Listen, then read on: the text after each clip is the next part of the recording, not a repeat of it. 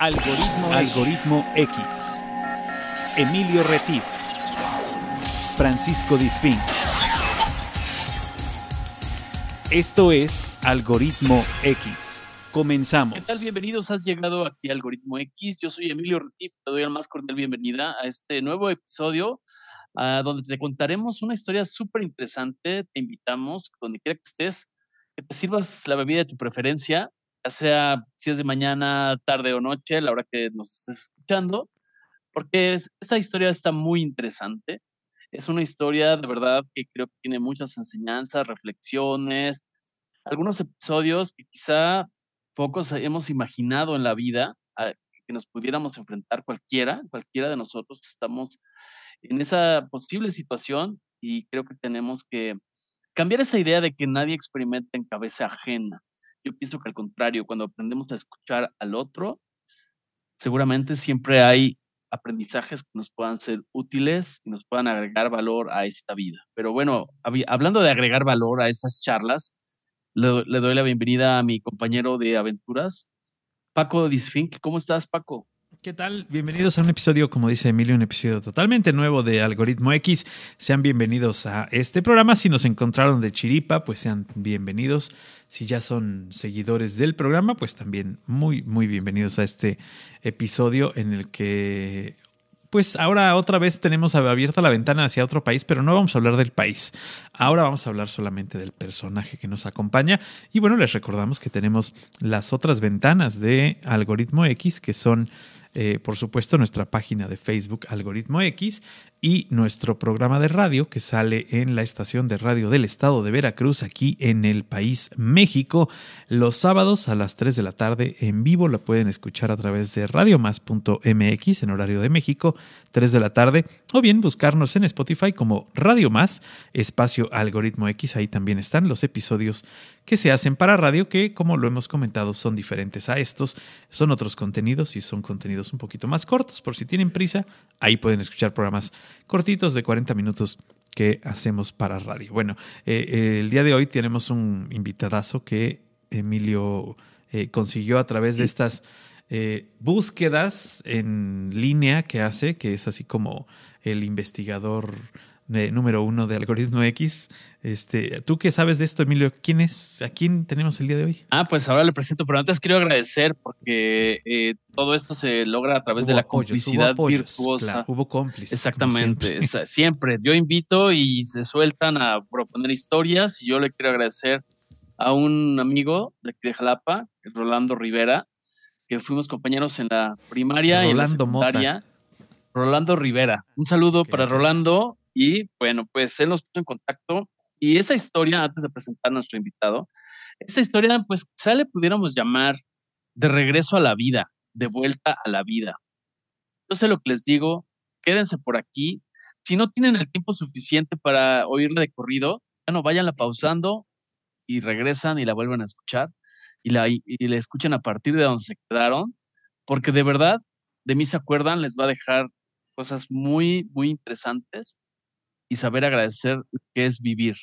Entonces, bueno, voy a presentar, él es Marco Vinicio Durán, él vive actualmente, bueno, ya desde hace muchos años en Houston, él nació en Jalapa, Veracruz.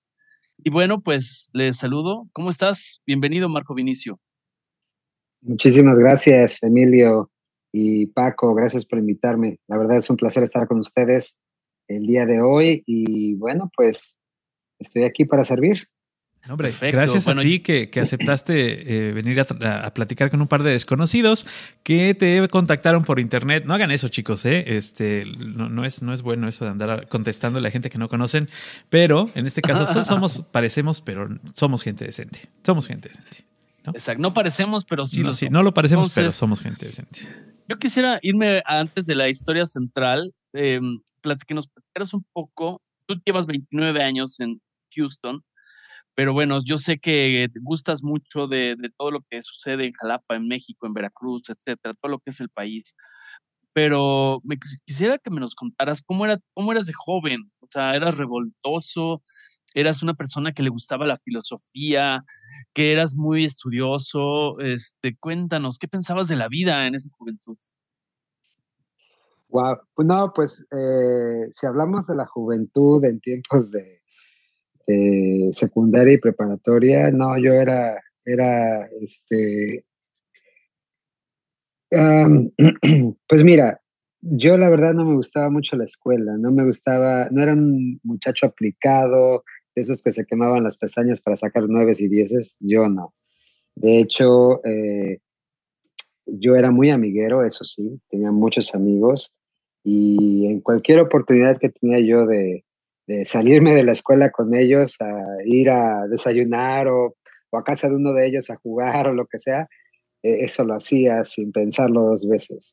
Sin embargo, eh, yo tenía o tengo un nivel de retención creo que bastante buena, porque platicando precisamente con compañeros que sí eran muy aplicados, de hecho tenemos un chat en WhatsApp con compañeros de la secundaria y, cosas que, que habíamos estudiado juntos, ellos no se acuerdan y yo me sé hasta la Eres el, típico que te acuerda de la maestra que nadie conoce y que tú dices, oye, me encontré tal maestra. Ah, ¿cuál maestra? Y nadie se acuerda en el grupo y tú les dices, ah, ¿cómo no? La maestra que dijo esto en clase tal día, ¿no? O sea, tienes, así como... Pero, más, que, más que los personajes, más que los personajes, me acuerdo mucho de, lo que son los, estudios, ¿no? De los aprendizajes, las clases y todo eso. Y, eres de los que no ah, tomabas apuntes, pero llegabas al examen y sacabas buena calificación, seguramente. Pues fíjate que curiosamente en los exámenes regulares muchos los reprobaba, pero cuando, cuando llegaban los extraordinarios sacaba yo 10 y pues en ese entonces, no sé ahora cómo sea, pero pues entonces... El promedio se iba para arriba, claro. El promedio, sí, porque pues sacaba yo 9 o 10 y ya la hacía yo, ¿no? Claro. Eh, sí, no, pero ah, puedo decir que mi juventud fue bastante buena disfruté mucho. Como dije, eh, tuve muchos amigos, ah, fui noviero, eso sí. Normal, digamos. O, arribita de lo normal, más allá de lo, más allá de lo normal. Quizá un poquito, más, un poquito más, más amiguero, más, más fiestero que lo normal, podríamos decir. Eh, sí, era jonjolí de todos los moles. sí, pachanguerón. De hecho, en la preparatoria estuve en un grupo de rock allá en Jalapa. Este, ¿Ah, me imagino que sí, sí, sí. Eh, contemporáneos de los, de los parámetros y de los amorfos. Eh, insólida ficción. Órale, pues. Y este. ¿Y, bueno, pues éramos, cantabas o qué hacías? Yo era el vocalista. Órale, sí, pues. era el vocalista. Este cabello largo y toda la onda. Y, y, la verdad es que nos fue muy bien, nos conocían en muchas partes. Llegamos a tocar en un lugar, bueno, en la octava, en la séptima, en aquellos talleres y nos contrataron de planta en Caos Karaoke, que estaba en, en Clavijero. Clavijero, este, claro. Sí, sí, sí, ahí uh, casi por Banorte, creo que es el banco, arribita. exacto. Era chiquitito el lugar. Scotiabank, este, pero sí, o Scotiabank, ándale. Pero este, eh, sí, eh, la verdad es de que tocamos en muchas partes. Nos llevaron a Minatitlán, nos llevaron a, a Coatepec, en fin. Eh, eh, andábamos por todos lados y mucha gente pues nos conocía. Entonces, obviamente, más amigos todavía. Y la verdad es de que dentro de todo el relajo de juventud fue, fue algo muy sano. No, no, nunca supimos, bueno, al menos yo nunca supe de drogas, nunca supe si había, si las vendían, quién lo hacía, nada, o sea, era algo mal. Sí, muy, sí, en aquellos, en aquellos entonces. En, otros tiempos, ¿no? También era más difícil, yo creo, que, llegaran las cosas así como ahora, ¿no?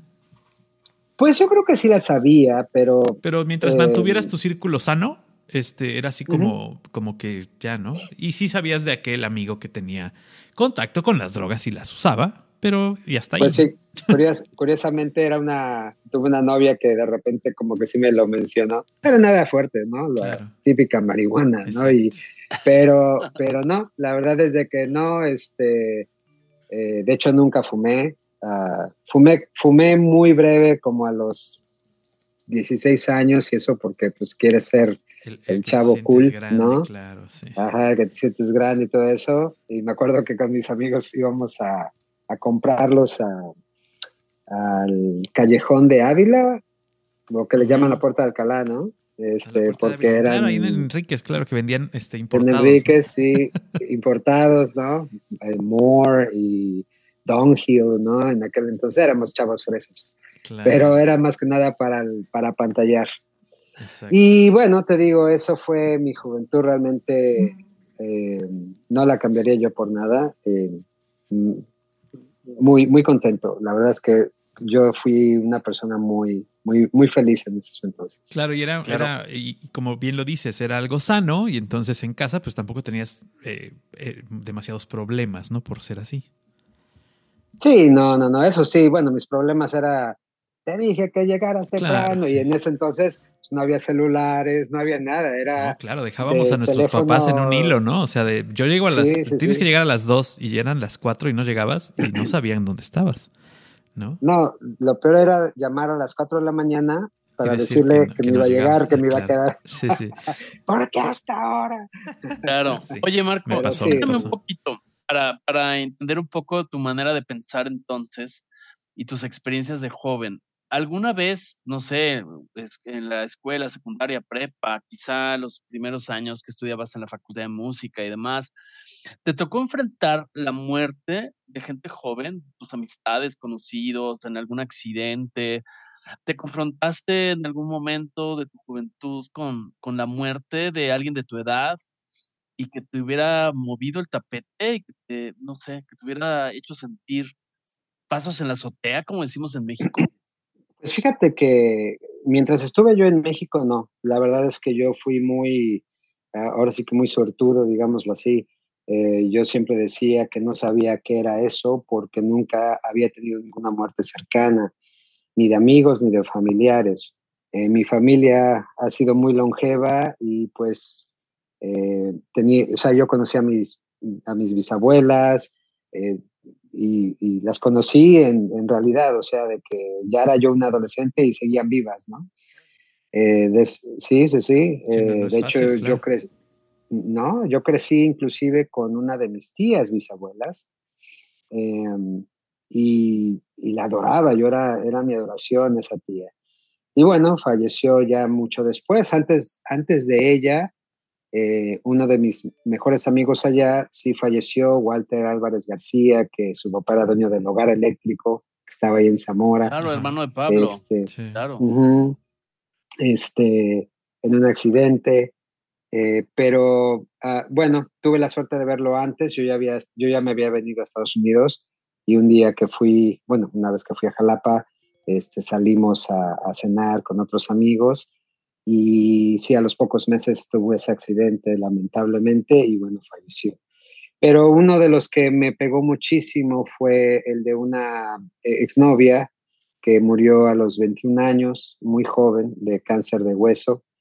Eh, y, eso sí, ese sí me pegó muchísimo, porque pues obviamente era otro tipo de relación, yo la quise mucho, eh, era una muchacha de familia muy buena, sabía hacer todo, en fin. Y, y se me hacía injusto para mí eh, que ella se tuviera que ir tan joven y tan mal. Eh, no, no daba crédito, ¿no? yo decía, ¿por qué? Pero yo también estaba muy joven en ese entonces y, y realmente, cuando me preguntabas, Emilio, que si me gustaba la filosofía, sí, la verdad es que a mí me interesó mucho la filosofía, inclusive cuando estuve yo en la preparatoria, el maestro de filosofía me mandó a mí y a otra muchacha a representar la viñola en un congreso de filosofía que se llevó a cabo en la industrial eh, de todas las escuelas de la región. Y me acuerdo que habían, este, ah, pues, bueno, hicieron mesas redondas de, de grupos, parece que de 10 personas. Y fuimos uno de los, de los primeros en terminar los temas que nos dieron a discutir y como teníamos tiempo de sobra, eh, me acuerdo que dijeron, alguien propuso, ¿por qué no hablamos de otra cosa? Y yo dije, bueno, ¿por qué no hablamos de la metafísica? ¿Por qué no hablamos de, del, tema Dios? ¿no? Y, y, fue un tema que se discutió bastante, bastante bien. Y al final me escogieron a mí de toda la mesa para representar a la mesa. yo recuerdo muy bien, perdón, recuerdo haber salido de ahí del Congreso y en la industrial hay unas escalinatas que obviamente es, es la contraesquina y hacia el horizonte pues se ve el pico de Orizaba, en fin, ¿no? porque está en alto. recuerdo, recuerdo salir, ese día estaba un, sol uh, de esos bonitos este, de Jalapa, que no, no, no, eran quemantes, pero muy brillosos. Recuerdo que vi hacia el cielo. Les voy a ser honestos, yo siempre fui muy... Tenía yo mis, uh, mis dudas, eh, mis preguntas, mis inquietudes acerca de, Dios, de qué era Dios eh, o quién era Dios, si era realmente lo que, lo, que pues nuestros, eh, nuestros abuelos nos habían dicho, ¿no? El, hombre de barba blanca. Sí, claro.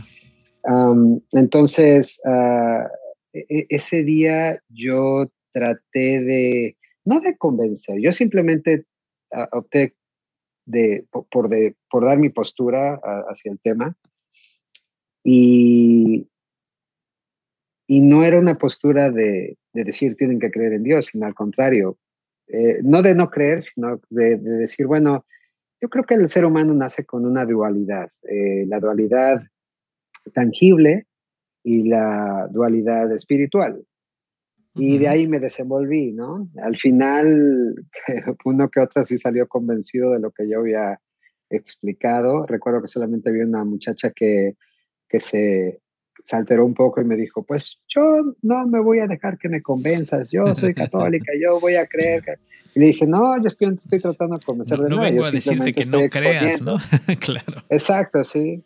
Este, pero sí salí y vi al cielo y dije, Dios, perdóname, dije, pero este, eh, eh, dije, yo no vuelvo a poner tu nombre en, en, en, juicio, en, duda. Eh, de aquí en adelante te prometo que no lo voy a hacer. Y decía yo entre mí, pero qué, qué espíritus tan débiles que se dejan llevar por cosas que, que otro chavo en ese entonces, ¿no? Podría, puede podría decir no sé que sean de los muchachos que estaban conmigo en la mesa ni nada, este, capaz de que los volvía ateos y, híjole, eso sí me hubiera pesado, pero en fin, sí, no. Y bueno, pues obviamente ese maestro al final me felicitó, en fin, y, me, me, me, incitó a que estudiara yo filosofía porque me llama mucho la atención. Y sí, eh, fui a unas clases de oyente porque todavía estaba chico de edad para entrar a la universidad, pero él me dio, este, ahora sí me hizo palanca, como decíamos, para que entrara yo como oyente a unas clases y se me hizo muy, muy, muy interesante. A mí me llama mucho la atención la metafísica en aquel entonces y, bueno, pues e, eso, eso fue ahí un, un paréntesis en mi vida, ¿no? Pero bien, bien, bien. Muy bien. Paco. Y en esta, eh, en esta, eh, pues, este camino que tomas para irte hacia la música, eh, fue como un refugio, o sea, el hecho de estar en la, en el, en la facultad de música, fue como un refugio porque no querías estudiar otra cosa, o fue como un refugio, o fue como realmente querías estudiar música. No, mis tías, bueno, mi tía trabaja hasta, la fecha para la Facultad de Música. Mi mamá eh, estaba trabajando para el área de artes, estaba en danza, y mi otra tía en el CIMI. Entonces, a los, eh, eh, obviamente fue así como de que tienes que estudiar. Lo traías, lo traías ahí en la. Lo, veías todos los días, lo vivías. En la partitura, lo traía en la partitura. Lo vivías. Sí, sí, sí. Era algo como este que venía ahí en tu vida. Sí, ya era algo, obviamente, ellas escuchaban este, música clásica y, a mí me encantaba, me encantaba la música clásica, pero pues eh, fue más que nada eh, por ellas que entré y sí, claro que me gustó, yo entré estudiando viola, eh, bueno, viola, pero como estaba muy chico me empezaron a enseñar violín por el tamaño del instrumento, pero era, pues es muy similar. Entré al CIMI a los 10 años, a los once y medio, doce, eh, me pasaron a la facultad de música por mi edad y seguí estudiando lo mismo hasta que un día una de mis tías, la que estaba en la universidad, en la facultad de música, perdón, ella me dice, oye, ¿sabes qué? Van a venir unos concertistas a dar un, a dar un recital de guitarras, una pareja de Guadalajara, compré boletos, vas a ir. O sea, no me preguntaban, a mí me decían que tenía que hacer, ¿no? Este, y ok, ok. Fui, eh, en ese entonces la Facultad de Música estaba en Juárez, junto a la Prepa Juárez. es. Y tenía un, eh, pues un recinto para conciertos pequeños. ahí abajo. Y llega, sí, en la parte de abajo. Fui a ese concierto de guitarra y me enamoré. Me encantó cómo sonó eh, la armonía con las guitarras, en fin, todo. Salí de ahí eh, y fui a decirle a mi tía, ¿sabes qué? Me voy a cambiar de carrera, no voy a estudiar viola este, ya más, voy a estudiar guitarra clásica, ¿no? Pues obviamente no les gustó el cambio porque decían que tenía yo más futuro eh, estudiando viola que guitarra, pero pues me empeñé, me empeñé y empecé a estudiar guitarra clásica con el maestro Salmerón. Y este, y sí, eh, ahí estuve hasta que, eh, obviamente con los años, eh, mis amigos, el rock y todo eso, pues ahí quedó la, la carrera de música, ya no seguí, este, ya sabes, te distraes con otras cosas cuando eres, eres joven y ya. Pero aprendí, aprendí todo lo que es. Pero te abrió otros caminos. Lo básico, ¿no? Seguramente te abrió otros caminos. Sí, bueno, pues mira, yo creo que las cosas en, la vida siempre pasan por algo, ya sea, ya sea por algo, eh, siempre va a ser por algo cambiante, ¿no? Vas, ah, mucha gente dice, bueno, lo más seguro es que sea por algo mejor. Pues realmente si es algo mejor es porque tú lo creas, no es porque solamente se dé este, por, por azar. Este, lo que tú crees, creas, eso estoy convencido. Entonces, sí, eh, si, yo, si tú me preguntas, Ah, quizá ahora te podría decir, bueno, sí me hubiera gustado terminar esa carrera eh, de música por el hecho del de, gusto hacia la música. No me veo como concertista, eh, me veo más como, eh, como abogado quizá, pero sí me hubiera gustado. No pasó, pero también no me arrepiento. Es, fue, te digo, mi juventud fue muy, muy, muy buena muy bueno. Claro. Oye, estás hablando de cuestiones de cambios en la vida, estás hablado, has hablado antes de, pues, un poco de la metafísica, de la parte tangible y la parte más etérea o espiritual, lo mencionaste hace un momento.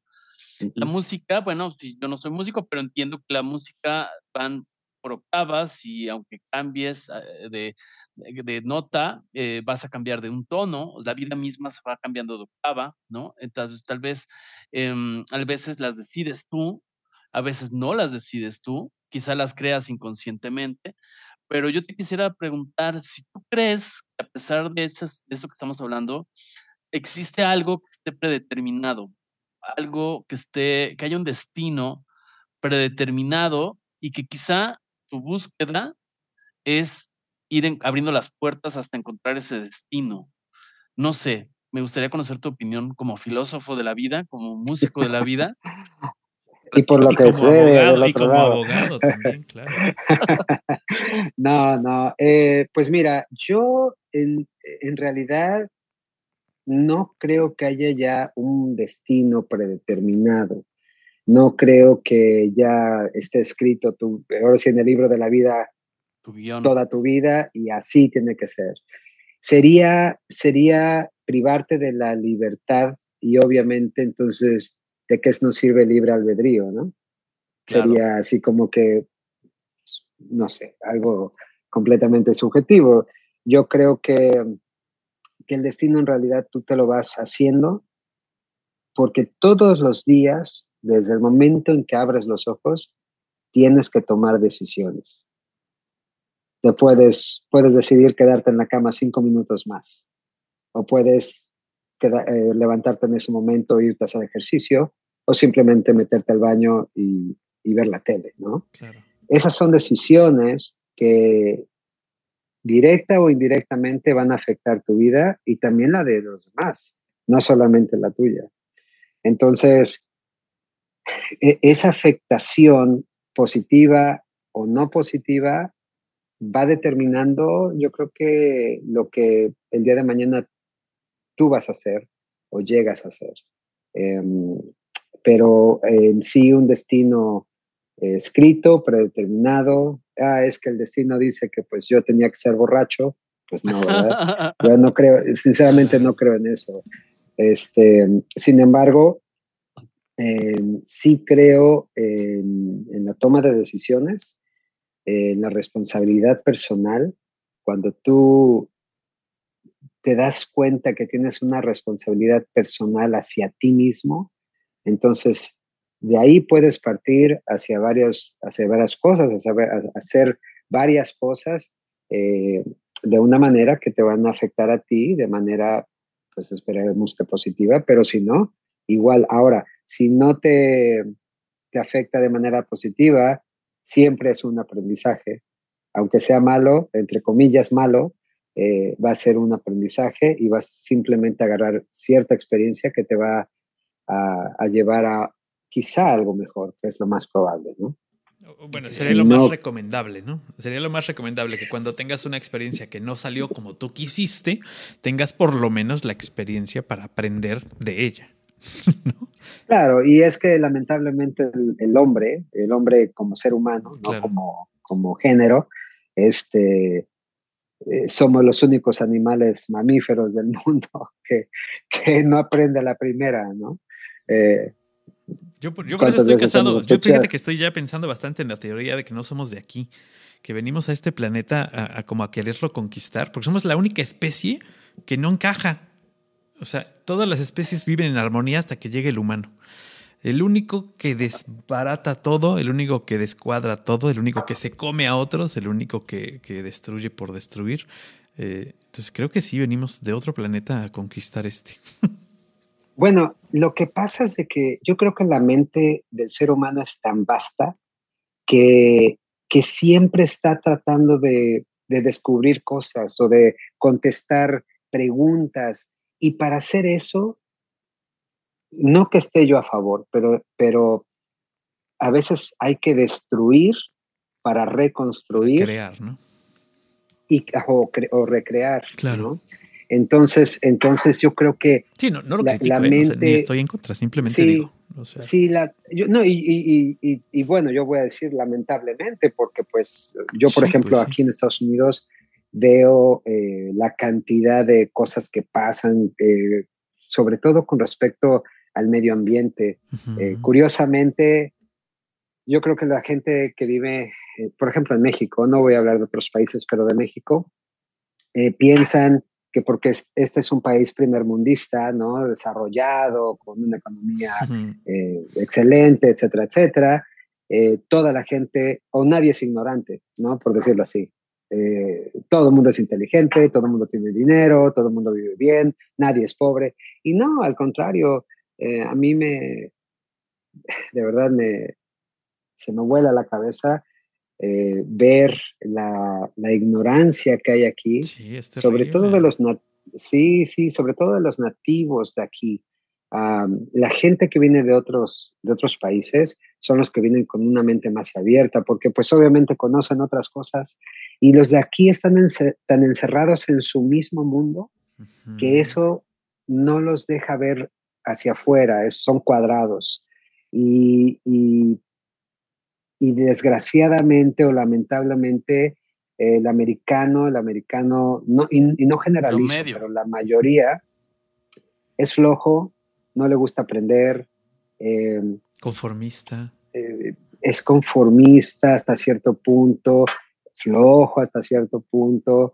Sin embargo, tienen muchas cualidades muy buenas eh, y por eso están también donde están, ¿no?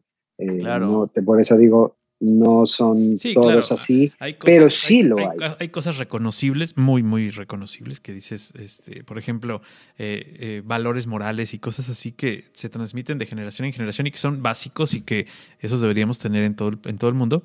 Eh, el simple hecho de si no es mío, no lo tomo. pero, pero hay cosas que, que ves te das cuenta cuando visitas dos o tres lugares en los Estados Unidos, la diferencia también que hay entre los diferentes estados. Por ejemplo, eh, tú estás en Texas, pero si vas a California, el, el, comportamiento de la gente en California, sobre todo ante el cambio climático, por ejemplo, es bien diferente que el que tienen en Texas, ¿no?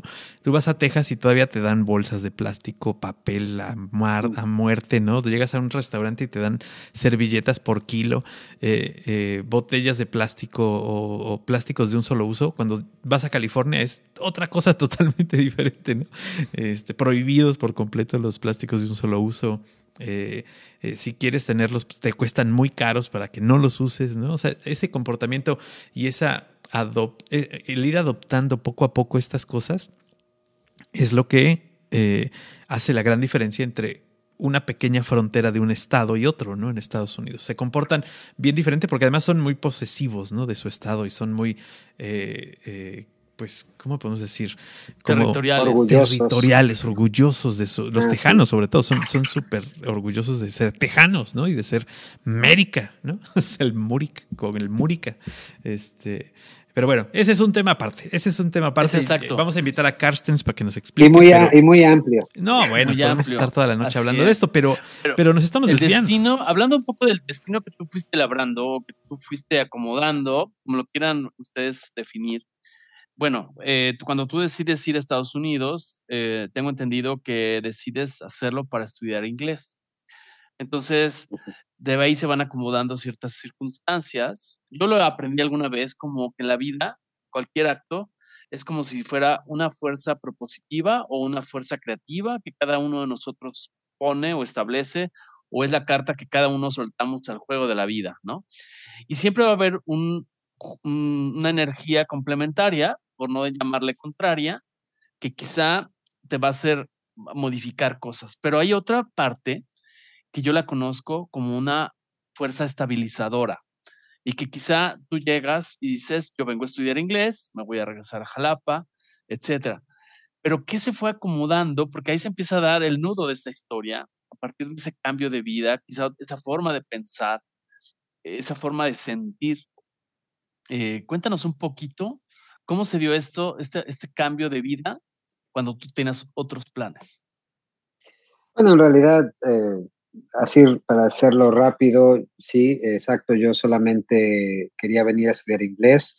Mi padre ya se había venido tres años antes por invitación de sus hermanas. Uh, mis papás se separan y él se viene a Estados Unidos. Entonces, cuando decido entrar a la carrera de leyes, eh, pues simplemente se me viene la idea de que, oye, pues estudio inglés me van a abrir más las puertas eh, en México y, pues a lo mejor me va a ir bien. Entonces decido venirme a Estados Unidos, mm, eh, me meto a estudiar inglés, eh, me va muy bien. Yo, curiosamente, siempre reprobé inglés en, en la preparatoria, pero aquí yo tenía un objetivo en la cabeza y cuando tú tienes un objetivo de querer hacer algo, se te vuelve todo más fácil. Entonces, se me hizo muy fácil el, aprendizaje del inglés, tanto que al, segundo año, al empezar el segundo año, em, a mí las maestras me empiezan a poner de, no de maestro, pero sí de, pues como líder, sí, como líder de clase, eh, para llevar la clase entera a gente que venía a veces eh, entrando del primer nivel, pero a veces también en el segundo nivel. Entonces, eh, obviamente me dio muchísimo más em, auge para echarle más ganas, porque obviamente no quería yo eh, quedar mal con los demás o ser el reír y todo, ¿no? Entonces me esforzaba todavía más en el aprendizaje de cómo em, la gramática, por ejemplo, o obviamente cómo hablarlo mejor, con, con un acento muy, muy leve. Y bueno, pues eh, se dio muy bien. Em, yo regresé a México a los seis meses eh, porque mi hermana cumplía años y mi papá quería venir a verla. Me vine con él, estuve un tiempo allá, ah, me regresé, volví a ir a México después. Me, me, quedé como dos meses en México eh, y me dice mi mamá, recuerdo que me dice mi mamá, este, bueno, estás aquí ya dos meses, ¿qué es lo que vas a hacer? ¿Te vas a regresar a Estados Unidos a, terminar allá? O si no, vas a tener que empezar a ver cómo vas a entrar a la escuela acá. Y fue así como que un shock para mí que mi mamá me dijera eso, porque decía, mi mamá me está, está diciendo eso. Mi Me regresé a Estados Unidos para acabar pronto, porque también eh, me di cuenta del nivel adquisitivo que había, la diferencia entre México y Estados Unidos. Y regresando, eh, me metí a trabajar, empecé a trabajar en un restaurante y este, porque yo ya me acuerdo que le dije a mi papá, papá, sabes que ya, la verdad es que ya me da pena pedirte dinero o, ni siquiera pedirte lo que tú me lo des. Eh, digo, quiero trabajar, me metí a trabajar, tres años después compré mi primera casa Em, y pues ahora sí que fue un, un eh, fue muy, mucho este, orgullo personal eh, decir que había logrado algo que, que, pocas gentes lo, este, que lo habían hecho, ¿no? Pero sí, gracias a Dios tuve mucha, aunque no sé si llamarle suerte, pero eh, conocer a mucha gente que me, me apoyó bastante eh, en mis inicios, eh, gente que la verdad hasta la fecha les tengo un cariño muy, muy grande porque me abrieron las puertas y, y bueno, pues es que en realidad es, ah, eh, es difícil a veces estar en un país extraño, con, un, con gentes extrañas, lenguaje extraño, todo extraño y a veces con gente racista. Que te echen la mano de esa manera, ¿no? Aquí realmente poco, eh, hay, hay, hay, poco racismo eh, desde mi punto de vista. Sí me llegué alguna vez a topar con gente que sí te dice regresate a tu país, pero este, pero no, la verdad es de que la mayoría de gente, muy buena gente, muy buena gente y, y, te recibe con los brazos abiertos y todo, ¿no? Eh, en ese aspecto. Pero eh, la verdad es que me quedé más que eso porque conocí a la mamá de mi primer hijo, me enamoré profundamente de ella y, pues ya, con eso ya fue más que suficiente, ya no quise regresar a México, eh, obviamente eh, hice una vida con ella hasta que nos separamos y después conocí a la mamá de mi segundo hijo, que también ya me... Pero bueno, fueron 16 años de, matrimonio y este y bueno, pues igual deja siempre algo de aprendizaje, todo eso. Sí, claro, no es fácil, no, Es, no, es, no es poca cosa, ¿no? O sea, es realmente un gran, un gran tramo de tu vida, ¿no? Claro, claro que sí. Y bueno, de hecho ella eh, fue la que estuvo conmigo durante, pues ahora sí, los tiempos más oscuros y más iluminados de mi vida también. Eh, ella, de hecho, estuvo en el ejército americano, estuvo sirviendo, fue a Irak dos veces en, en la última guerra. Ajá, sí, sí, sí, y pues este, eh, también, tiene, ella también tiene una historia por ahí, ¿no? Claro, veterana. Eh, sí, veterana de, de guerra y este, es y pues sí, esa, son también veteranas, son veteranas y son contemporáneas. Y es como veterano. Yo, para mí, el veterano en mi cabeza originalmente el viejo, era el viejito, ¿no? Porque teníamos un vecino que era veterano de guerra y era un viejito, así como Emilio, más o menos. Exacto. Era, era bueno, lo que pasa es. sí. No, lo que pasa es que realmente eh, los veteranos antes en Estados Unidos eran los de la guerra de Corea, los de la guerra de Vietnam, y pues no había ha habido una guerra después tan así. ahora que la guerra es contemporánea, pues los veteranos son contemporáneos, son aquellos que hicieron ya una misión o dos o varias y que ya no están ahí. Claro, y aparte porque son muy chicos de edad, a ellos los mandan de 20, 21 años, 22 años, y es una pena. Eso también es una, pena. Oye, hace rato comentabas, comentabas de la luz y la sombra, el estuvo en la luz y en la oscuridad. Y creo que una de las cosas más importantes dentro de muchas otras que seguramente nos, nos puedas compartir, pero yo sé que hay un momento en la vida que sí, bueno, te hiciste tu primera casa, fuiste creciendo, fuiste dominando el idioma, etcétera. me gustaría que nos, nos compartieras ese primer, pues, ¿cómo llamarle? Esa primera mm, manera en que la vida te simbra y te da, te enfrenta y te pone enfrente a quizá eso que cuando somos jóvenes decimos, a mí no me va a pasar, yo soy muy sano, yo soy muy fuerte, yo como muy bien, yo duermo bien, yo no me emborracho, yo no me drogo, ¿no? Y bueno, te pone frente a un escaparate nuevo la vida. No sé si nos lo quieras compartir porque hay una primera escala en esta historia importante, según recuerdo en la llamada que tuvimos. Sí, de hecho, eh, yo siempre, siempre me consideré eh, un hombre sano.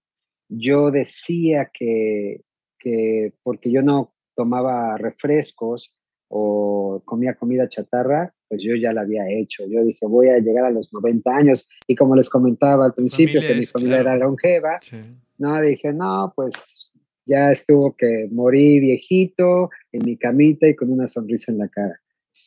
Pero bueno, la primera llamada de atención fue precisamente en el 2013, cuando me voy a hacer un chequeo normal. Cada año, eh, eso sí, eh, he sido muy eh, puntual con mis chequeos, ¿no? Anuales, cada seis meses, dentista, etcétera, etcétera. Y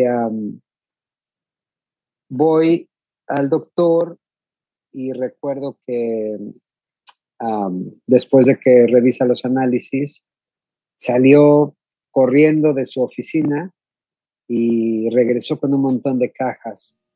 Em, las puso en el escritorio, abre una, saca un lapicero y me lo da. Y yo dije así como que, ¿qué onda, no? Pues me está arreglando el lapicero, qué buena onda. un souvenir o qué onda. Pues no, eh, lo abrió, me dice, ábrelo, lo abro y era una agujita y me dice, póntelo. Y yo así como que, ¿qué es esto, no? Y me dice, es insulina. Dice, ¿la necesitas ya? Y le digo, insulina, de, digo, ¿de qué estás hablando? Me dice, pues, ¿eres diabético? ¿Qué no lo sabes? Wow. Y agarro le digo, ¿cómo que diabético? Le digo, no, yo no soy diabético. Me dice, no, si eres diabético. Dice, póntela porque necesitas la insulina. Y yo así como que, o sea, para empezar, siempre le he tenido horror a las agujas. este, sí, pues, o sea, no, no es de que, de que diga yo, ay, mira una aguja y me, voy, me quiero picar, no, para nada, ¿no? De hecho, eh, como dato curioso, cuando estuve en el, en el grupo de rock, eh, pues todos mis amigos se, empezaron a hacer tatuajes. Tatuajes, claro. Sí, sí, sí. Y, y, también telarete, ¿no? Y yo, por más que dije, no, ¿saben qué? Pues se ven muy bonitos eso, pero yo no. Por, por, la aguja, más que nada era la aguja la que le tenía no, era, no, era, el miedo a que te dijeran, ya te tatuaste, ya te rayaste, no, era el miedo a la aguja. ni siquiera el regaño de mi mamá, ni de mi no, no, no, era la aguja. la aguja la que te daba Entonces, miedo. Sí, entonces nunca me hice ningún este, eh, tatuaje ni tampoco perforación. Piercings ni nada. Pero, eh, sí, piercings, exacto. Entonces, pues cuando me dice el sol doctor, me dice, no, pues póntelo aquí en el estómago. Y le digo, pero ¿cómo? O sea, yo con la cara de miedo, aparte sacado de onda. Sí, además, yo no tengo diabetes y no tomo refrescos. Yo no tengo diabetes, o, sea, sí, o sea, le, y aparte, lo primero que me vino a la mente, yo no estoy gordo. Exacto, eso te iba a preguntar si tenía sobrepeso o algo, o sea, no nada.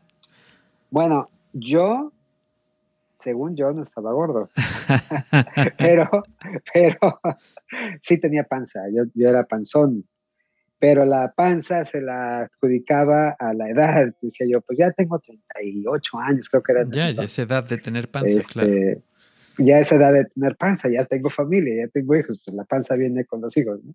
Sí, vaya, pero no eras este, una persona obesa que no cupiera en las sillas ni nada. No, no, no, no. inclusive él me dijo, pues sí, sí es cierto, dice, no eres gordo, dice, pero eres diabético y la sangre no engaña. Dice, póntela. Claro. Bueno, me tardé, no sé, para mí se me hizo una eternidad y me la puse. Y sí, no dolió ni nada, pero pues no era nada grato, ¿no? Y me acuerdo que le pregunté, le digo, oye, ¿y pues por cuánto tiempo voy a estar haciendo esto, ¿no? Y recuerdo muy bien su rostro y el gesto que hizo cuando me vio, me vio como, eh, lo voy a decir, eh, me vio como, como, diciendo, ¿estás estúpido o qué? este, me dice, no, dice, pues es que no hay cura para la diabetes. Dice, este va a ser tu estilo de vida para toda la vida. Sí, de aquí en adelante ese va a ser tu estilo de vida. Qué y ahí fue, sí, exactamente, así me sentí así como que, ¿qué?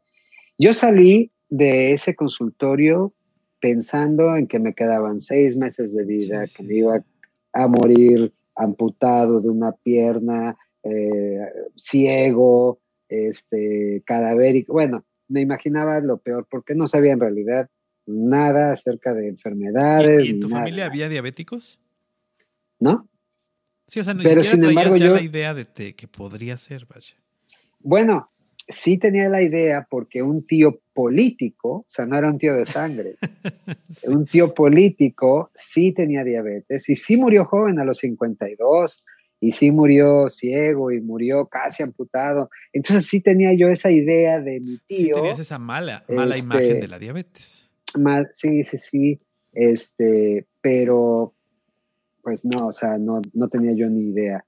El caso es que me fui manejando sin rumbo, la verdad no, no, empecé a manejar, recuerdo, iba yo, piense y piense, y decía yo, no, es que mi hijo, este, porque ahorita, si ahorita me está yendo muy bien en mi trabajo, en mi casa, lo, veía yo realmente como una adversidad. Y recuerdo hablarle a mi papá por teléfono, sí, no, bueno, un cambio completamente, ¿no? Pero este, yo, yo en mi cabeza pensé que sí me iba a morir muy pronto, entonces yo le hablo a mi papá para contarle mi tragedia, ¿sabes qué, papá? Fui al doctor, esto, esto y esto, yo creo que me voy a morir. Él me dejó hablar, no me interrumpió en lo absoluto y lo único que me dijo fue, al final me dice, mira, pues lo siento mucho, hijo. Dice, oye, dice, ¿y por qué no tratas? Y me dio el nombre de una eh, marca de suplementos alimenticios, no sé si la puedo decir aquí o no, pero este, pues me dijo, ¿por qué no tratas Herbalife? ¿No? Dice, este, y, y yo me quedé pensando, porque mi papá tenía ya muchos años tomándolo, y hasta la fecha, ya, ya son como 16 años que él lo toma, y es un hombre de casi 70 años, 69 años tiene, y con un físico increíble, una energía espectacular y, bueno, eh, de verdad, este... Y yo lo único que le pregunté, le dije, oye, eso no es medicina, ¿verdad? Me dice, no, es nutrición. Le digo, pues mira, mientras no sea medicina, yo hago lo que sea. Me dice, déjame, te llevo a, alguien que, que, te diga cómo tomártelo y, y, este, para que empieces. Le digo, ok. A los dos días eh, fue con un muchacho bueno, ya ni tan muchacho, era de un poquito más grande que yo, pero también se veía muy bien, muy sano y este, él es de la Ciudad de México y gracias a Dios, él sabía mucho acerca de, nutrición. Entonces, eh, me empezó a explicar, me dijo qué tomar, qué no tomar, cómo comer, qué no comer, cuánto comer, en fin, todo, todo me lo explicó muy bien. Yo recuerdo que en ese entonces era yo gerente de una empresa, empresa multinacional, era yo gerente de ventas y de servicio y pues me iba muy bien, la verdad no me, no me quejaba del dinero. Este, y recuerdo que le dije a él, no importa lo que cueste, tú dame lo que sea, pero no me quiero morir. Y él me dijo algo que hasta la fecha se me ha quedado muy, muy grabado y cuando tengo oportunidad de pasarlo a alguien más, él me dice, mira Marco, este, no importa lo que, lo que tomes, no importa cuánto inviertas, no importa cuánto te tomes, me dice, si tú no tienes disciplina, nada te va a funcionar. En ese momento me quedé callado, ahora sí, otro balde de agua fría, pero, pero a, mi, a mi ego, ¿no? Y le dije, ¿sabes qué? Tienes razón, tú dime qué hacer, cómo tomarlo, y no te preocupes, yo me disciplino. De un día para otro dejé de tomar productos lácteos, leche, obviamente, quesos, eh, carne roja, arroz, pastas, tortillas. Y oye, eh, o sea, para un mexicano dejar arroz, tortillas y carne, pues obviamente, ¿no? Este, pero, pero yo lo hice porque yo veía mi vida en un alambre, ¿no? Sí. Entonces, uh, sí, dejé de, de, todas esas cosas, boté comida a la basura, como no tienes una idea, y empecé mi, ahora sí, mi nuevo estilo de vida. Me dijo qué hacer, cómo hacerlo, qué tomar, el tipo de ejercicio que iba a hacer y todo eso. En una semana y media bajé de 10 libras, que son que como 5 kilos, ¿no? Sí, sí. Se me fue la panza, una, una, energía increíble, me cambió hasta el humor, me empecé a, a, blanquear porque era yo más moreno, ya después, ya después supe por qué. Este, pero sí hubo un cambio radical. Eh, la verdad yo me sentí espectacular. Regresé al doctor a las tres semanas y me acuerdo que yo me, me hizo obviamente análisis otra vez. Regresó, se puso en su computadora, se me quedaba viendo, yo estaba en una esquina y se me acaba viendo, y regresaba a su computadora y se me volvía a quedar viendo, y yo en mi cabeza dije, este cuate yo creo que no sabe cómo decirme que me voy a morir en seis meses. Yo decía eso, ¿no? Todavía tenía yo esa idea en la cabeza. Y en eso me hace así. Y le digo, ¿qué pasó? Y me dice, vamos muy bien. Él, él, era puertorriqueño, pero hablaba por inglés. dice, vamos muy bien. Y le digo, ok.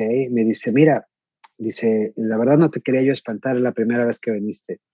Dice, pero tu azúcar estaba en 600. Wow. De, sí, 600 decilitros, o sea, de, glucosa en la sangre, ¿no? Para los que no tienen el dato, arriba de 100 ya es alto. bueno, eh, sí, exacto. Yo en ese momento todavía me estaba hablando en chino, yo decía 600, ok. Y le, entonces le pregunto, bueno, ¿cuál es lo normal? Me dice de 70 a 99. Dice, si estás entre 100 y 125 es lo que nosotros le llamamos prediabético. Si tú estabas seis veces más arriba. Dice, todavía la tienes alta, dice, pero ya vamos muy bien, vamos en 200. Y lo que yo no le quería decir al doctor es una, que no me había tomado ninguna pastilla eh, que me había recomendado o, recetado más bien, que no me inyecté nunca más, más que esa vez, sí, que más que esa vez que me inyecté en su oficina, que me hizo inyectarme, sino que había yo hecho cambios alimentarios y y había yo incluido esto en, mi, en mi dieta diaria, ¿no? Los suplementos. Entonces en mi cabeza dije, uy, sí, sí funciona esto, ¿no? Lo que estoy haciendo. Seguí haciéndolo y uh, más o menos a los tres meses regresé, mi glucosa estaba en 85, me felicitó, yo me sentía espectacular y me dice, no, dice, te quiero felicitar por todo esto, etcétera, etcétera. Y fue cuando lo confronté y le dije, oye, te tengo que decir la verdad. Le digo, mira, nunca me inyecté, nunca me tomé la medicina que me diste. Este, solamente hice cambios eh, de alimentación, hago un poco de ejercicio, porque en mi tiempo ni me gustaba el ejercicio. Le digo, y estoy tomando Herbalife. Y me dice, y se me quedó viendo y me dice, bueno, dice, no, no, está bien. Dice, de todas maneras, te felicito. Dice, pocas gentes tienen esa disciplina de hacer las cosas. Digo, oye, pero tú eres mi doctor, Digo, y si eres mi doctor, tú nunca me dijiste que... Que lo podía yo hacer pues así, ahora sí que, la opción. que podía yo revertir la, la, la, la, enfermedad. Tú me dijiste que no había cura para ella. ¿Por qué no me dijiste que si hacía esto, esto y el otro? Pues podía yo este, tener un mejor estilo de vida todavía, sin medicinas. Agachó la cabeza y me dice, pues es que hay mucho dinero de por medio. Mm. Y cuando me dijo eso, yo dije, wow, dije, tengo que hacer algo al respecto, ¿no?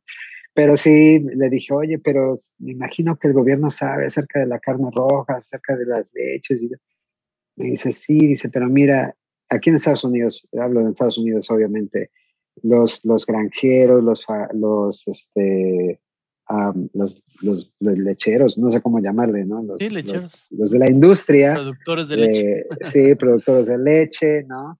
Este, eh, ganaderos, en fin. Dice, son de los tres que dan más dinero al gobierno cada año.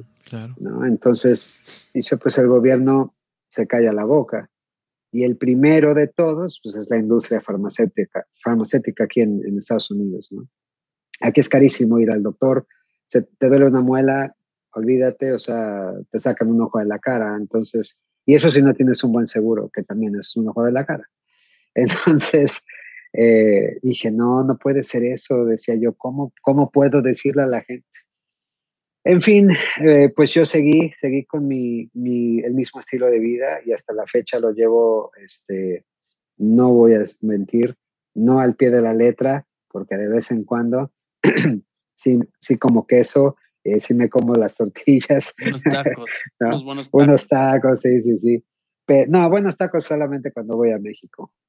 Eso sí. no, es que hayas roto por completo el, estilo, ni mucho menos, pero, pero te, te, sigues cuidando muchísimo me sigo cuidando y, mi azúcar y todo está, está normal y eso es lo que más, este, pues obviamente satisfacción me da, ¿no? Personal. Sigo con eso. Em, mi trabajo era muy demandante, muy estresante y renuncio un octubre 31 del 2013, no, del 2014 este, le digo adiós a esa empresa y me meto de lleno con mi ex esposa y nos dedicamos a enseñar a la gente cómo comer. Ah, porque yo me, para esto se me mete a la cabeza de, oye, pero ¿por qué yo? Yo decía, pero ¿por qué yo? Si, si de verdad yo decía que era muy sano, si yo no comía tan mal. Entonces me meto a estudiar nutrición en internet y este, y ahí me doy cuenta de que en realidad no, no era, no era lo que yo pensaba. Cuando yo decía, es que yo soy sano y como bien, como limpio, no, nada que ver. Tienes que saber realmente cómo comer, dónde comer, cuánto comer, qué, comer, qué, no cómo comer. mezclarlo, etcétera. Uno dice, a lo mejor como poquito, pues sí, pero puras cosas malas, pues no. Y no era necesariamente lo que no comía o no tomaba, sino cómo comía. Entonces, eh, eso me llevó a, un deterioro y obviamente a, una deficiencia de insulina. Me hace diabético, etcétera, etcétera. Pero dejo, ah, eh, eh, después de, muchos años trabajar con la empresa y de verdad muchísimo, muchísimo estrés.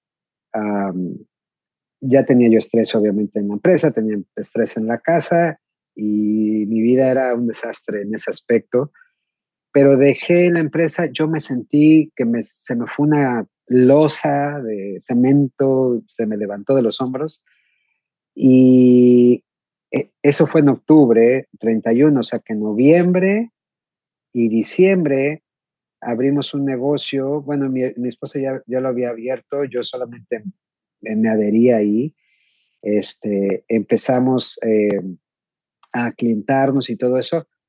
Y en diciembre me empiezo a sentir mal después de haber ido a México. De hecho, en México me, empecé a sentir un poco raro. No mal de, de, como agripiento, dolorido y eso, no. Simplemente distinto, era una sensación distinta. Tenía, me empezaba a dar mucho sueño. Eh, me daba sueño, me fatigaba muy rápido. Y este, y cuando regreso a Estados Unidos, eh, ya no podía yo dormir acostado, me dolía el pecho, eh, sudaba mucho en las noches. Y, eso sí, ahí sí la regué porque nunca fui al doctor, ¿no? Yo decía, pues, no sé, ha de ser algo, un virus o no sé. me acuerdo que de repente un día llegó mi esposa y me dice, oye, ¿sabes qué? Ya sé que es es, la, es el, pericardio que se llenó de agüita y que no sé qué. No sé, ella lo googleó, ¿no? Este, y me dice, pero con ibuprofeno se te quita. Y me acuerdo que digo, pues cómpramelo. Lo, lo compró, me lo dio, me sentí bien, fui a al, negocio esa, esa noche, eh, me recibieron muy bien los clientes, mis asociados, y al otro día amanezco con la mano hinchada y con un montón de puntitos rojos. Y sí me espanté. Sí, sí, sí, se llama petiquia. Eh, yo no sabía, ahora ya te puedo decir los nombres, ¿no?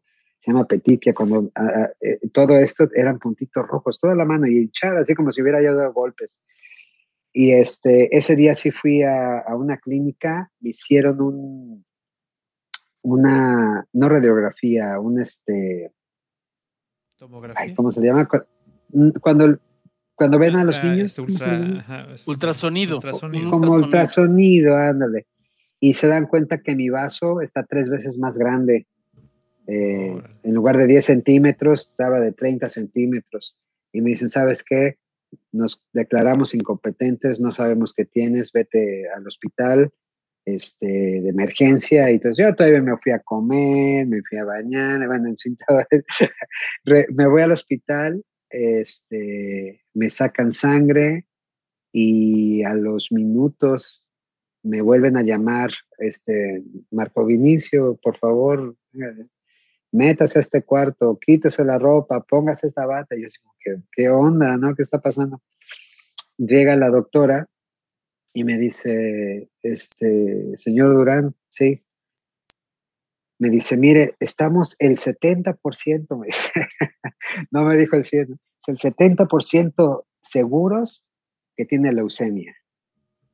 Wow. Wow. Y me quedo así como que, oh, ok. Y se me quedó viendo, eh, no, obviamente me está hablando en inglés, y, y- y a lo mejor pensó que no No entendía yo. ¿no? no, claro, sí. Este, y me dice, ¿sí entiendes lo que te estoy diciendo? Le digo, sí, leucemia, cáncer en la sangre. Le digo, ¿y qué sigue?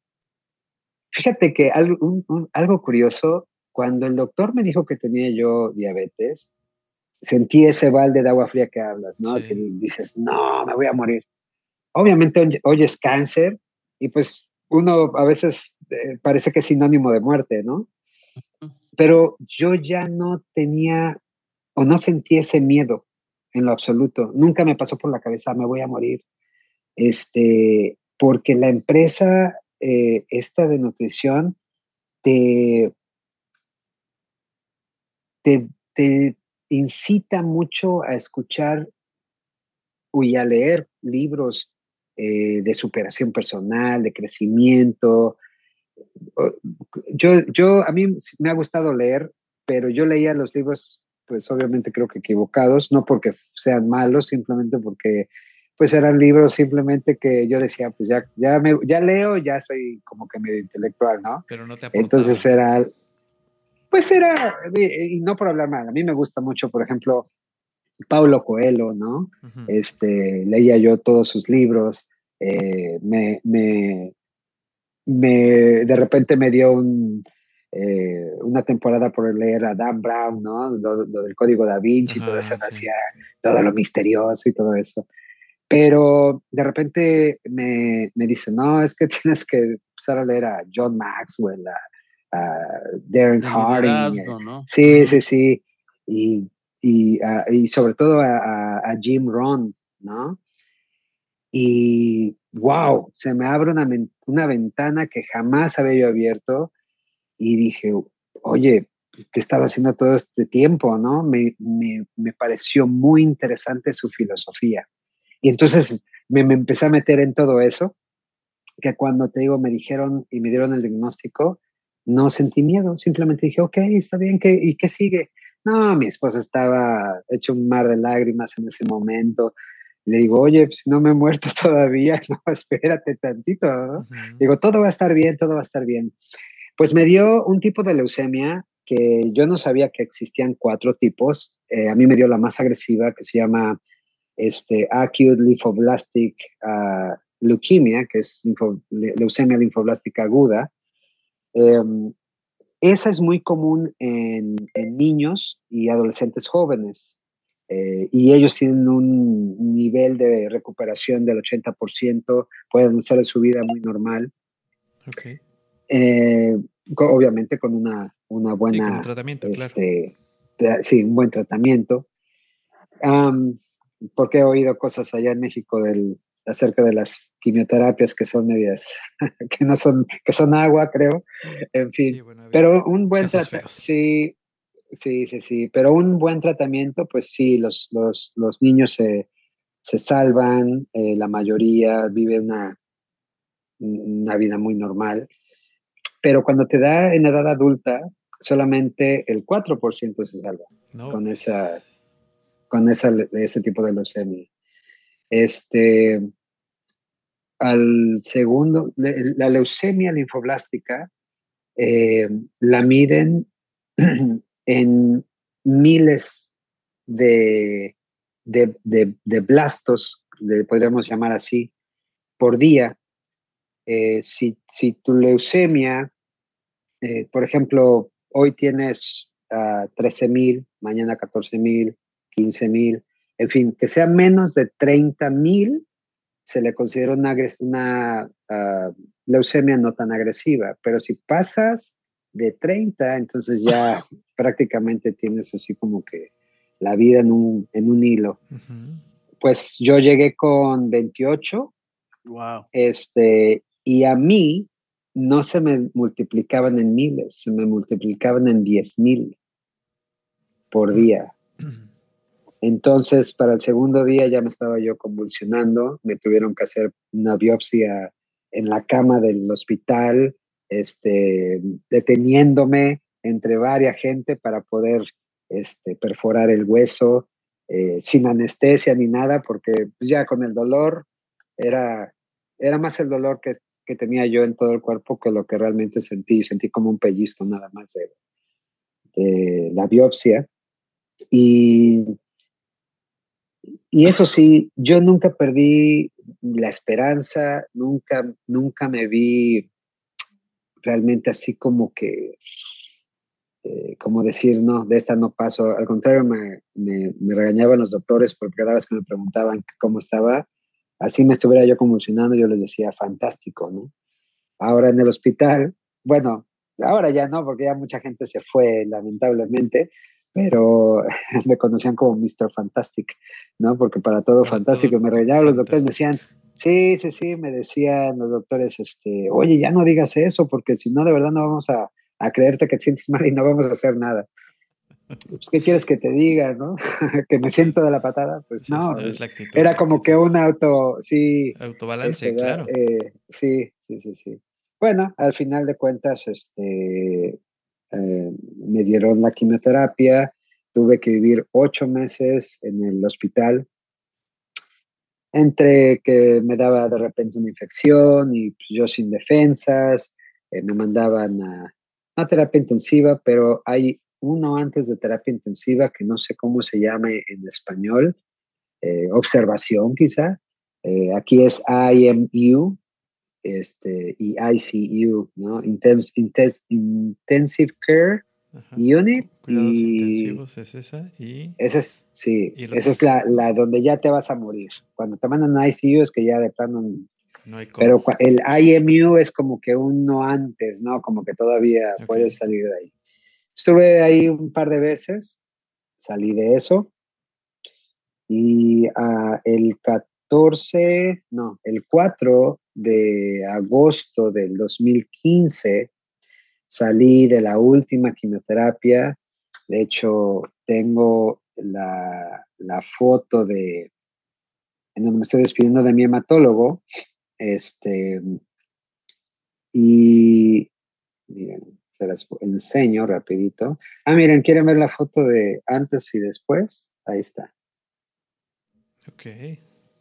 Ese es el, Nos está mostrando unas fotos. Ese, es, ese, es con, ese es con diabetes y ese es ya es después, de la... Después de que te cambiaste todos los hábitos que tenías.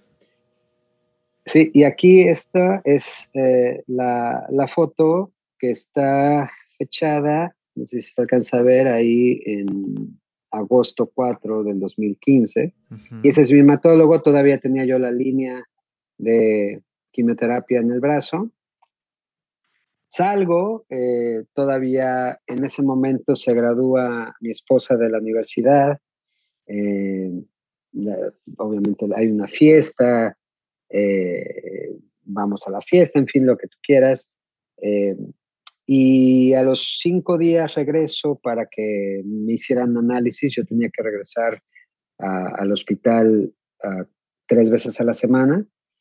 Y pues ni siquiera tuve ese tipo de, eh, ahora sí, no, no, nunca lo llegué a hacer de ir cada tres veces porque la primera vez que llegué, me hacen análisis, ven que mis plaquetas están muy bajas, me mandan a emergencias a una transfusión, ven que están este, pues casi nulas y en la transfusión eh, la bolsa iba contaminada con una bacteria y entonces me da una sepsis, eh, no la pueden controlar, sino, no sé si la gente sabe que es una sepsis, pero es eh, prácticamente un, ah, sangre contaminada, es cuando tu, propia sangre se vuelve, se vuelve acídica, tan ácida que, que los órganos siempre tratan pues, obviamente de sobrevivir, pero cuando no la paran, entonces empiezan a parar los órganos.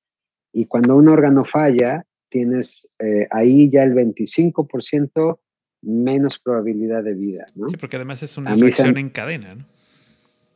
Es una reacción en cadena y entonces a mí se me detienen siete y muero. Siete órganos. O sea, y ahí recibes una muerte clínica. Sí, eh, se me detiene el corazón y entonces empiezan obviamente lo que viene de electroshocks, de, CPR y todas esas cosas, no tratar de regresarme, pero mi, mi presión arterial está completamente baja, entonces vienen y me inyectan eh, un líquido, me inflan como globo y me intuban, con, me ponen respiradores para, pues para mantenerme vivo, ¿no? Pero ahí es donde empieza un viaje espectacular. Ahí es donde, donde, donde empieza toda la historia real de, de, lo que es todo esto de conocer el otro lado. Más que nada por, la, por el regalo que se me da de recordar todo lo que hay de aquel lado.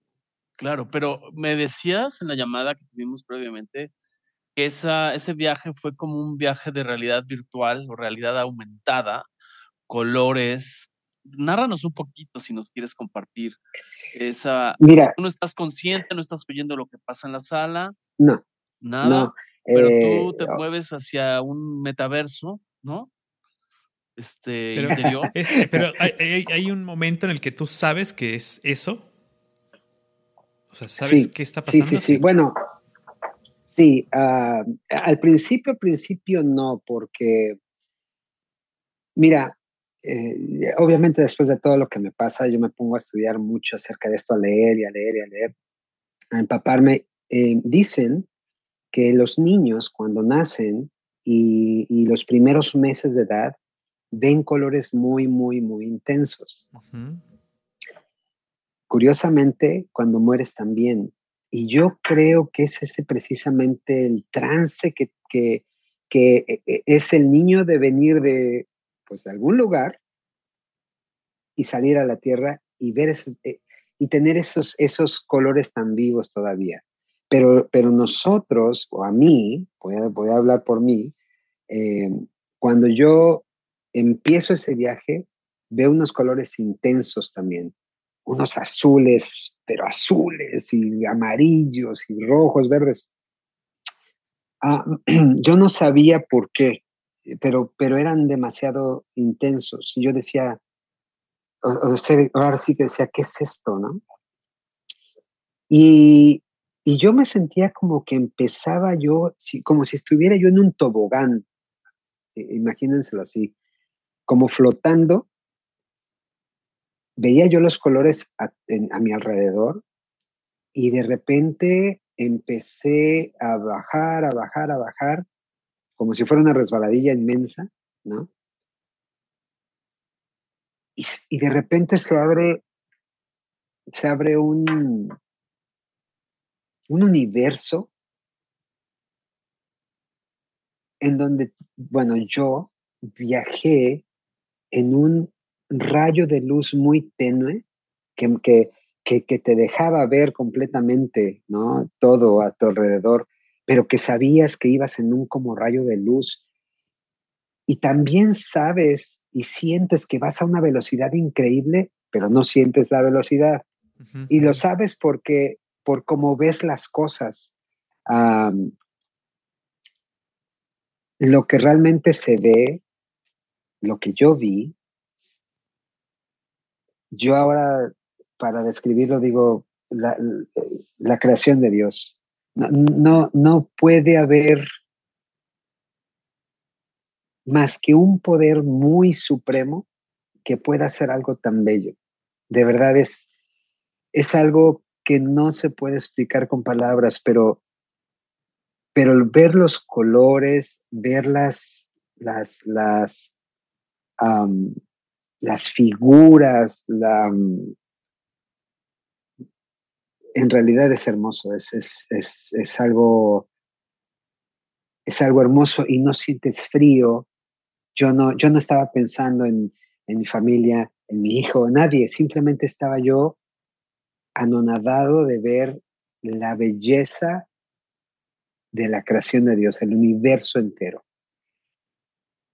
Y, y, y, yo cuento esta historia y le digo a la gente, yo iba viajando horizontalmente, hacia un horizonte, no iba yo vertical, sino horizontal. Pero hago la pregunta, ¿no? A, la gente, este, e, es que ahora, ahora me dedico a dar este, eh, conferencias aquí en Estados Unidos de repente ahí de, este, de, en el del lado espiritual, bueno, cuento esta historia. Del lado eh, em, físico, pues cuento otra diferente, que es cómo me cómo traté a mi cuerpo, qué, qué le di, qué, qué, dejé de darle. Pero eh, de, de, este lado, eh, yo le pregunto a la gente, oye, ¿alguna vez has preguntado por qué durante milenios hemos dicho que el cielo está arriba ¿Por qué siempre decimos que el cielo está arriba y no a los lados? O inclusive decimos el infierno está abajo, ¿no? Pero siempre hacia arriba. Y nunca, y nunca te pones a pensar realmente en ese aspecto de, bueno, este tipo de preguntas, ¿no? Físicamente, ¿dónde eh, está? Ya sabe?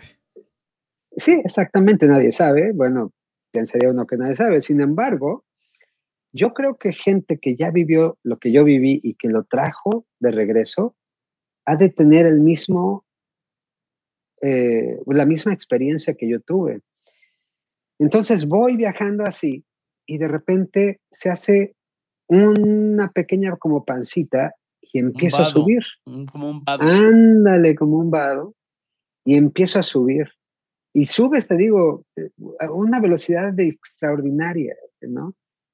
Pero que no duele, que obviamente no hay aire, no existe. Simplemente tú vas ahí y de repente llegas, bueno, yo llegué a un lugar eh, que no pude, a un lugar que, al que yo no pude entrar, no pude pisar, no pude, no, simplemente estaba yo como flotando dentro de ese mismo rayo de luz, em, como si estuviera yo viendo a través de una ventana, ¿no?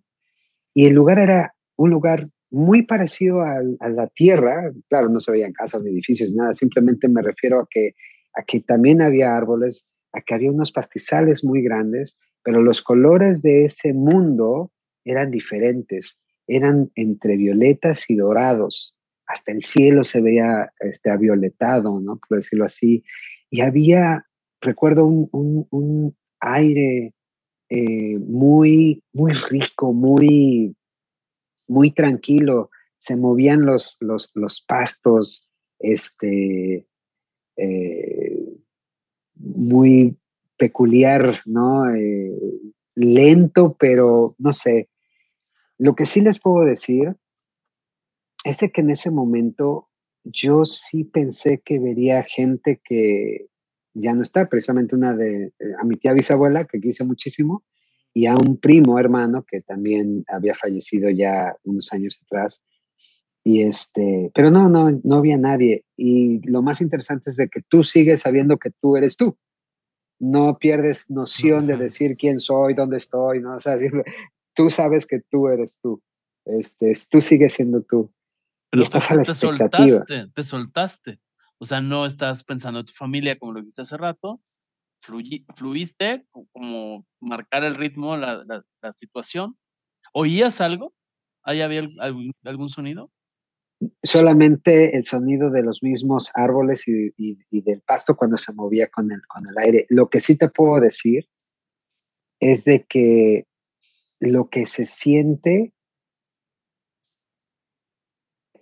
es una paz increíble. Es, es, es algo que es difícil realmente describir con palabras, pero... Pero estás liberado.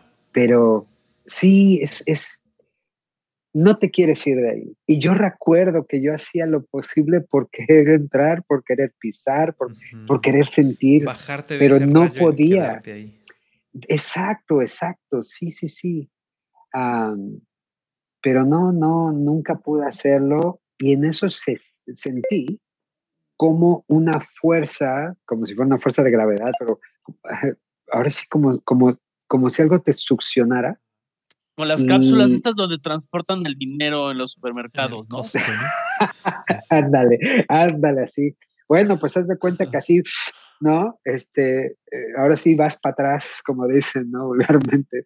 Sí, no, de repente otra vez eh, empiezo a viajar en ese mismo rayo, pero mm, al lado, al lado contrario, sí, de regreso.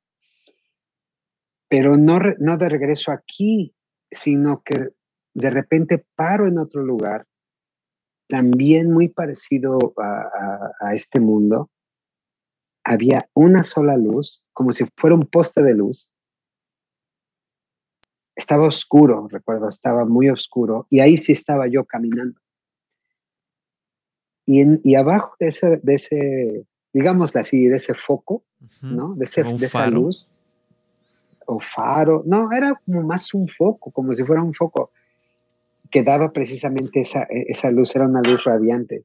Había una persona que no conozco que nos, y que nunca le vi su rostro, porque esa persona estaba ahí y tenía un sombrero grande, pero el sombrero le tapaba y hacía sombra. Por eso nunca, le, nunca vi el rostro de, de esa persona, pero sí hablé y le dije, ¿cuándo vienen por nosotros? Esa fue la pregunta que yo hice. ¿Cuándo? Yo sabía que alguien iba a venir por nosotros, no sé por qué. Si tú me preguntas ahorita, no tengo idea, pero yo le hice esa pregunta, ¿a ¿cuándo vienen por nosotros? Y me dijo, ya no tardan. Y le dije, ok. Ok. Dije, ok. Entonces, recuerdo que estaba yo como al costado de un camino y, y hacia, y hacia adentro había pinos, muchos pinos. Y, se, y, se, y, se, y yo eh, eh, eh, me percaté inclusive del olor a pino. Y de repente a lo, a- al- a lo lejos vi una, una casa, una, como una cabaña de madera y había luz adentro. Y dije, pues voy a ir, ahí espero lo que vienen y ya, no, no pasa nada. bueno, yo me metí, recuerdo que me metí hacia el bosque, eh, no, no sientes miedo, no nada, digo, está todo oscuro, era la, una luz tenue de luna que había, quizá, no sé, pero de esas, eh, quizá como cuando los, la vista se adapta a la oscuridad y puedes ver, ¿no? Este, ciertas siluetas y- y- o, o- o figuras, pues así. El caso es que llego a la cabaña y olía muchísimo a pino. Abro la puerta, entré por la parte de la cocina, recuerdo que era como una cocina, chiquita, muy pequeña, y había otro cuarto contiguo. En la cocina no había luz, pero el cuarto contiguo sí tenía una luz muy intensa. Entonces yo entro y había un revoltijo de cosas, o sea, como si todo desordenado, no, no, que, no que hubieran hecho un desorden, sino que hubieran dejado todo en desorden más bien, como si hubieran puesto cosas tras cosas, pero no en orden. Y en medio había un, un, sillón este, blanco. Yo recuerdo que me senté y era el sillón más cómodo que había yo sentido en mi vida. Se sentía una comodidad increíble dentro de él cuando estaba sentado. En eso empiezo a observar en la habitación y me acuerdo que había muñecos de peluche en un lado, en el lado izquierdo de la habitación, y me quedé viendo y dije, oye, esos muñecos de peluche los conozco, yo los he visto en algún lado. Y en eso vuelvo, volteo así y veo libros, que conocía en una mesita enfrente de mí, como, como todos en, pilar, pero te digo en desorden, ¿no? De repente vuelto hacia la derecha y veo fotografías mías de cuando era yo niño, cuando era yo adolescente, y como tipo así, este, Harry Potter, ¿no? Que se mueven las, las fotos, pues haz de cuenta que así, ¿no? Como que se movían, tenían como, que cierto tipo de vida. Ándale, sí. Y en eso me doy cuenta que, que los peluches eran juguetes que, eh, que me había comprado mi mamá en alguna ocasión o que alguna novia me había regalado. Este, eran pedazos, de, eran, pedazos de tu vida. Sí, eran míos, ¿no? En eso me doy cuenta que los libros también eran libros que yo ya había leído y que, y que habían tenido quizá alguna, algún tipo de importancia en mi vida, sí, impacto en mi vida. Y, y, las fotos igual eran, eran pedazos de vida vivida, importantes pero felices. Ok. Eso, e, es, e, eso sí, eh, puedo decir, eran importantes pero felices, eran momentos felices. Entonces, empiezo a ver bien y era todo lo que e, era, eran pedazos simplemente de mí, de mi vida, de, cosas que, que, tenían que haber, eh, que tenían, como dices tú, un impacto, tuvieron un impacto en, en, algún momento en mi vida. En ese momento que estoy como que dándome cuenta de eso, oigo un ruido afuera y yo digo, ah, ya llegaron por nosotros, ¿no? ya llegaron por mí. Eh, me trato de levantar de, la silla, del sillón, y no puedo. Como si me estuviera deteniendo, ¿no? como si estuviera yo pegado. Y recuerdo que, que, que eh, donde reposas el brazo, este, estaba como un poco alto. Entonces yo trato de, impulsarme hacia arriba y no puedo y no puedo y no puedo. Y, es una lucha porque yo estoy pensando, me van a dejar, ya vinieron por mí y yo tengo que levantarme y tengo que salir corriendo. Fue realmente un poco desesperante no poder hacer nada. Yo estaba luchando por levantarme. Y al final me cansé tanto que me quedé dormido. No sé qué tiempo pasó, pero yo me acuerdo que desperté así estaba yo chueco de la cabeza y, pero bueno, en el momento que desperté, ya no se oía nada y todo estaba muy tranquilo, todo seguía igual, con, con, la diferencia de que las fotos ya estaban estáticas, ya no se movían, pero todo seguía igual. Entonces dije, voy a tratar de levantarme otra vez, me levanto y sí, me levanto normal, como si te levantaras de una silla común y corriente, no pasó nada, ¿no? Salgo de esa cabaña, voy corriendo hacia, hacia, la, hacia el camino y nada, ¿no? Solo, ya no estaba la persona que yo vi. Ni la luz. Eh, seguía, seguía no, sí. seguía la luz, sí, seguía la luz, pero no había ya nada. Yo en ese momento lo único que pensé fue, pues van a tener que regresar en algún momento por mí, se van a dar cuenta o no sé, que no estoy. O... Entonces, pero no sabía yo, no tenía la noción del tiempo de cuánto iba a pasar para que regresaran. Entonces agarro y, me regreso a la cabaña porque se me quedó mucho eso de que por qué están las cosas mías aquí, qué hacen aquí.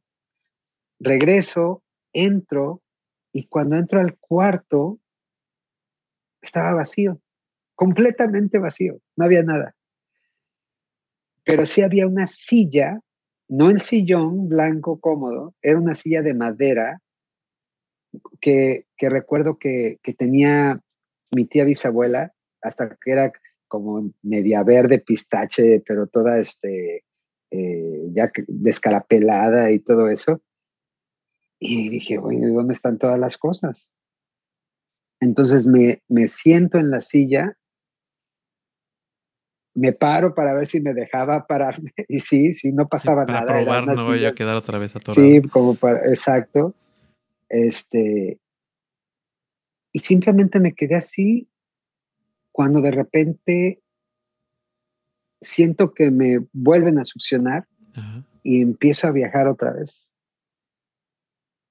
Pero ahí perdí yo, no sé si el conocimiento o simplemente ya no me acuerdo, pero este, yo no recuerdo haberme dado cuenta de llegar a un lugar. Yo de repente despierto, despierto desnudo y con muchísimo frío, me estaba yo congelando. Y despierto en un lugar oscuro, era como una cueva, una cueva muy húmeda y súper helada, llena de, de, rocas. De hecho, era la cueva y se veían unas rocas enormes, pero el piso había muchas rocas. Este, y ahí tenía yo mucho miedo. Yo me desperté temblando del frío, pero yo creo que además del miedo.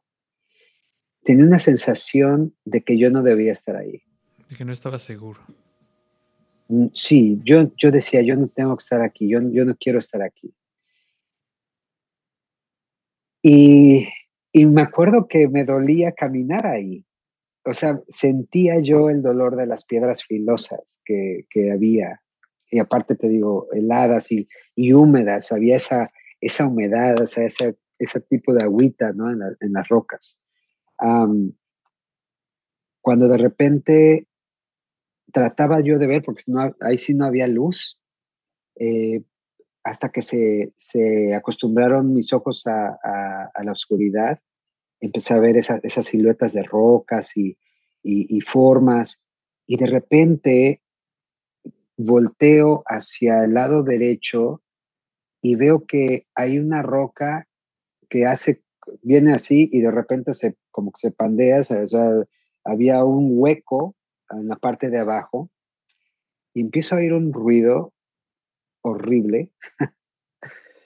Eh, me acuerdo y me da escalofríos. Este, y en eso veo unos ojos, bueno, varios ojos, eh, como color anaranjado, que no eran humanos. Y, y en ese momento dije, tengo que salir de aquí. Empecé a correr como pude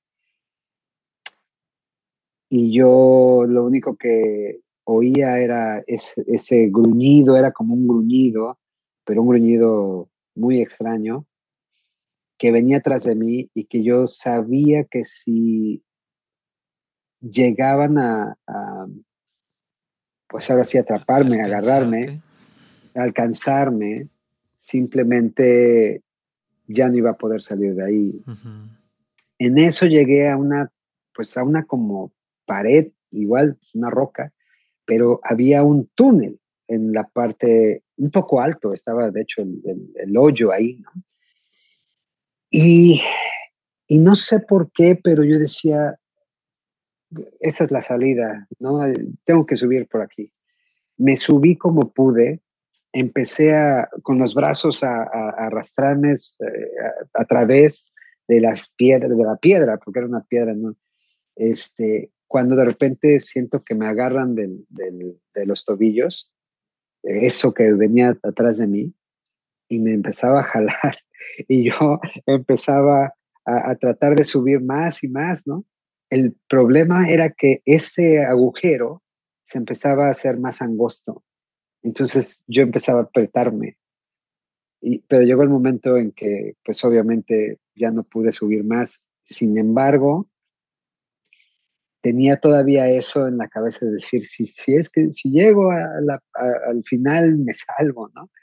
Pero en realidad no había nada, no había, no había un, final, no había más que hacer, estaba yo atrapado, estaba, estaba yo en un, en un hoyo, estaba yo congelándome y aparte algo que quería, que quería jalarme, que, que no quería dejarme ir. y fue precisamente en ese momento en que pues, por primera vez en mi vida eh, yo ya estaba desesperado, estaba yo llorando de la angustia y fue cuando dije, Dios, me rindo. Si, si tú quieres eh, llevarme, si quieres que, que, este sea el ya no, o sea, sí, es que me acuerdo que, que, le dije, me rindo, si, si, si tu, no si tu deseo, ay, la palabra se me fue. Pero voluntad, bueno, voluntad. Si tu voluntad, exacto, si tu voluntad es... Que este sea el fin. Es, que, eh, que, que, sí, que este día sea el fin. Que, llévame, llévame. No, pero llévame ya. Y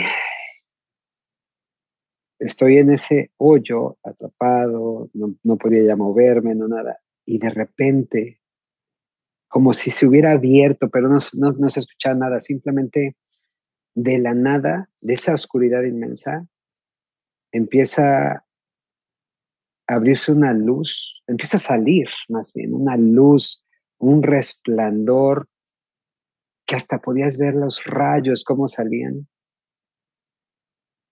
pero que también es indescriptible. No, no puedo decirte, era como un sol, era como un foco, era como un faro, era... No, no, no. Era una luz... Diferente.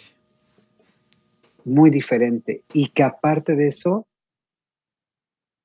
me acuerdo que, que dejé de sentir frío.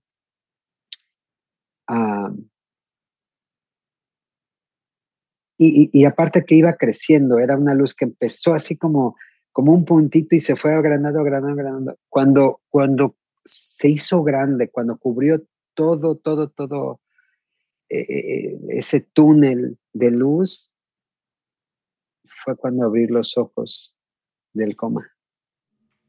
Wow. O sea, ahí saliste. Bueno. es que. Bueno, te sacaron. Todavía hay más. Sí, no, no saben si este, eh, eh, cuando, cuando alguien está en coma, bueno, aquí en Estados Unidos, yo me imagino que en todo el mundo debe ser lo mismo, si estás en coma, aquí estás conectado con un montón de aparatos y este... Y es obvio que, que despiertes del coma y empiezan las alarmas pues, para que lleguen los médicos y no todo eso. Bueno, yo desperté. No sonó nada, era de noche, recuerdo, estaba oscuro, de hecho las luces del pasillo estaban eh, eh, casi todas apagadas. Yo estaba en un cuarto que, era eh, la pared del final y la de un lado eran, eran paredes normales, pero lo demás era, era cristal, como si hubiera sido una, una, una burbuja, ¿no? Ándale, como una pecera. Este, entonces podía yo ver obviamente el pasillo, los doctores podían verme. Yo estaba en un, en un, estado tan crítico que tenían que entrar así como con trajes de astronauta para al cuarto porque no podía entrar ningún microbio. En fin, despierto y despierto y empiezo como que a decir, bueno, ¿qué estoy haciendo aquí? Estoy entubado, tengo un tubo, no puedo hacer ningún ruido, no puedo. Sí, sí, sí. No, no puedes ni siquiera hacer el. Uh, ni, uh, tragar, ni nada. No, no, puede, nada, nada, nada. Y, y, aparte con un dolor horrible de cuello, porque estaba yo así, ¿no? Y yo quería como moverme, pero no podía, o sea, no, no podía moverme, no, no podía hacer nada. y trataba, y trataba, y trataba. Sí, sí, sí, de que, ¿qué onda? ¿Qué dónde estoy? ¿Qué, ¿Qué me está pasando? ¿no? Además porque, además porque yo sentí que me fui a dormir anoche y desperté al otro día. Sí, eso yo sentí en ese momento. En ese momento no, como por arte de magia, dejé de pensar en lo que había yo acabado de, pasar. Yo en ese momento quería yo, ya, ya estoy, o sea, qué está pasando, ¿no? Porque, qué, qué, qué onda? Sí, sí, cuando, cuando me sentí mal, que eh, aquí ya estoy despierto, ya, ¿no? Ya.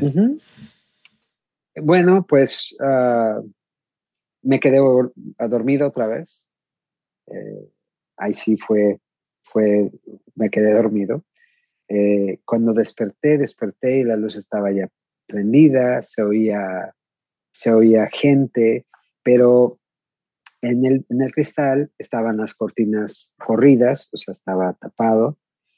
Y en eso veo a una, a una muchacha, una enfermera, chaparrita, cabello largo, lacio, me acuerdo, blanca, y estaba lavando, estaba enjuagando unas toallas con agua tibia porque me iba, me iba a bañar en la, en la cama, ¿no? Me iba a limpiar. Cuando despierto, te digo, vuelvo a lo mismo, no puedo hacer ruido, no nada. Sin embargo, ella, volteada, haciendo sus cosas, me dice, ah, dice, ya despertaste. ¿Cómo estás? O sea, yo no podía contestar, ¿no? Claro. Y, y, en eso me empieza, me empieza a lavar, me empieza a limpiar con las, con las, este, con las toallitas y a mí me empieza a dar un hambre, un hambre, perdón, una sed claro. increíble. Yo, una sed, yo decía, Dios, por favor, de verdad, cuando dices tú, ay, me estoy muriendo de sed, de sed, no sabes lo que dices. De verdad es, es una sed increíble. Y yo quería decirle, dame agua, ¿no? Dame agua pero pues te digo, no salía nada de, de, mi boca, ni, ruido ni nada. Y, y, en eso me ve y me dice, ¿quieres que te dé agua? Y, y yo con la mirada le decía, le trataba de decir que sí, ¿no? Agarró un, me acuerdo que era como un cotonete, pero grandote, así como con una esponjita, la mojó y me la metió entre el tubo y el labio la boca, ¿no?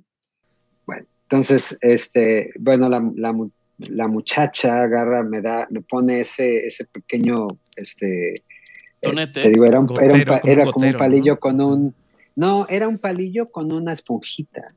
Entonces, y yo sentía cuando, cuando me, me entra e, el, agua, te lo juro que parecía que me estaban entrando litros chorros de agua, sí. Pero era realmente una gotita. Sí, era, pues era una esponjita, ¿no? En eso, este, y aparte era fría, recuerdo que era, era, era un agua helada. Y me lo quita y yo le estoy, yo te lo juro, con la, con la mente, con la mirada, con todo como, yo trataba de decirle, dame más. Y en eso ella me dice, ¿quieres más? Trato de decirle que sí, como sea. Vuelve a mojarla, a mojarla y me la vuelve a poner y vuelvo a sentir eso, ¿no? Así el, agua, ¿no? Y en eso me dice, ya no te puedo dar más, dice, porque te puede hacer daño. Dice, pero todo va a estar bien. Y continuó este, eh, haciendo todo eso. Ella se va, yo me quedo, y al poco tiempo entran, ahora sí entran doctores, entran enfermeras, y, oh, ya despertaste, que qué, y que el tú, y que lo que tú quieras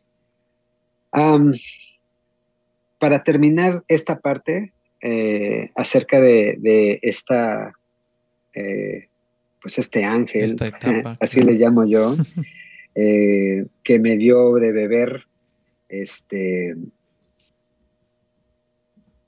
al, al año y medio aproximadamente, o a lo mejor al año, ahí tengo la fecha, porque tengo hasta las fotos. Este, mi doctor, uno de mis doctores, que ya les contaré de él también en la próxima, eh, la próxima vez que nos reunamos, em, fui al hospital y me dice, ¿y ya fuiste a visitar a, los de terapia intensiva? Les digo, no, fíjate que no, no he ido y quisiera yo ir. Yo te llevo, me dice, porque él emocionadísimo también, ¿no? me lleva a terapia intensiva, saludo a todos, todos, bueno, yo la verdad no conocía a ninguno porque yo, yo estaba ellos del otro te conocían, lado pero tú no conocías ellos a me conocían a mí. Ah, y todos, no, oh my God, que no sé qué. Bueno, en eso les digo a, bueno, a una de las que estaba ahí, oye, este, quisiera yo ver a, a la enfermera que me bañó la primera vez. ¿Quién? No, pues era así, chaparrita. De hecho, tenía rasgos orientales, me acuerdo este, chinita, japonesa, no sé. ¿no? Pero era, era oriental. Y este, y me dicen, ah, este, Rosa. me digo, pues no sé, a lo mejor, ¿no? Ah, ahorita la vamos a mandar a traer. Y, y sí, fueron, fueron por Rosa. y pues no, no era oriental, a lo mejor pudieron haber pensado que era ella, porque sí, tenía un poquito los ojos medio rasgados, pero era hispana y todo eso. Y la reconocí porque sí era, era una de las enfermeras que sí vi después este, la saludé muy bien y les digo, no, ¿saben qué? Pero ella no, no es la que yo digo es con estos rasgos de este color, el cabello así, así, ¿no? Santo y seña. Y en eso me dicen, pero nunca la volví a ver. Esa fue la única vez que la vi. Pero se me quedó súper grabada. Y me dice, dice, ¿sabes qué? Es que eh, nosotros no, aquí en esta unidad no trabaja nadie pues ahora sí oriental, nadie con esas características y oriental sobre todo, más que nada, ¿no?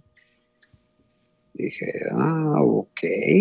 Se me, se me, se me pareció muy, muy extraño. Ya después, atando cabos, poniendo las piezas como rompecabezas, me doy cuenta de que, de que sí, eh, pasaron muchas cosas antes, durante y después de todo esto, cosas que no son de aquí, cosas que no son no son de este mundo, explicables, tangibles, eh, pero que sí hay personas que también vieron, que también escucharon, que también sintieron.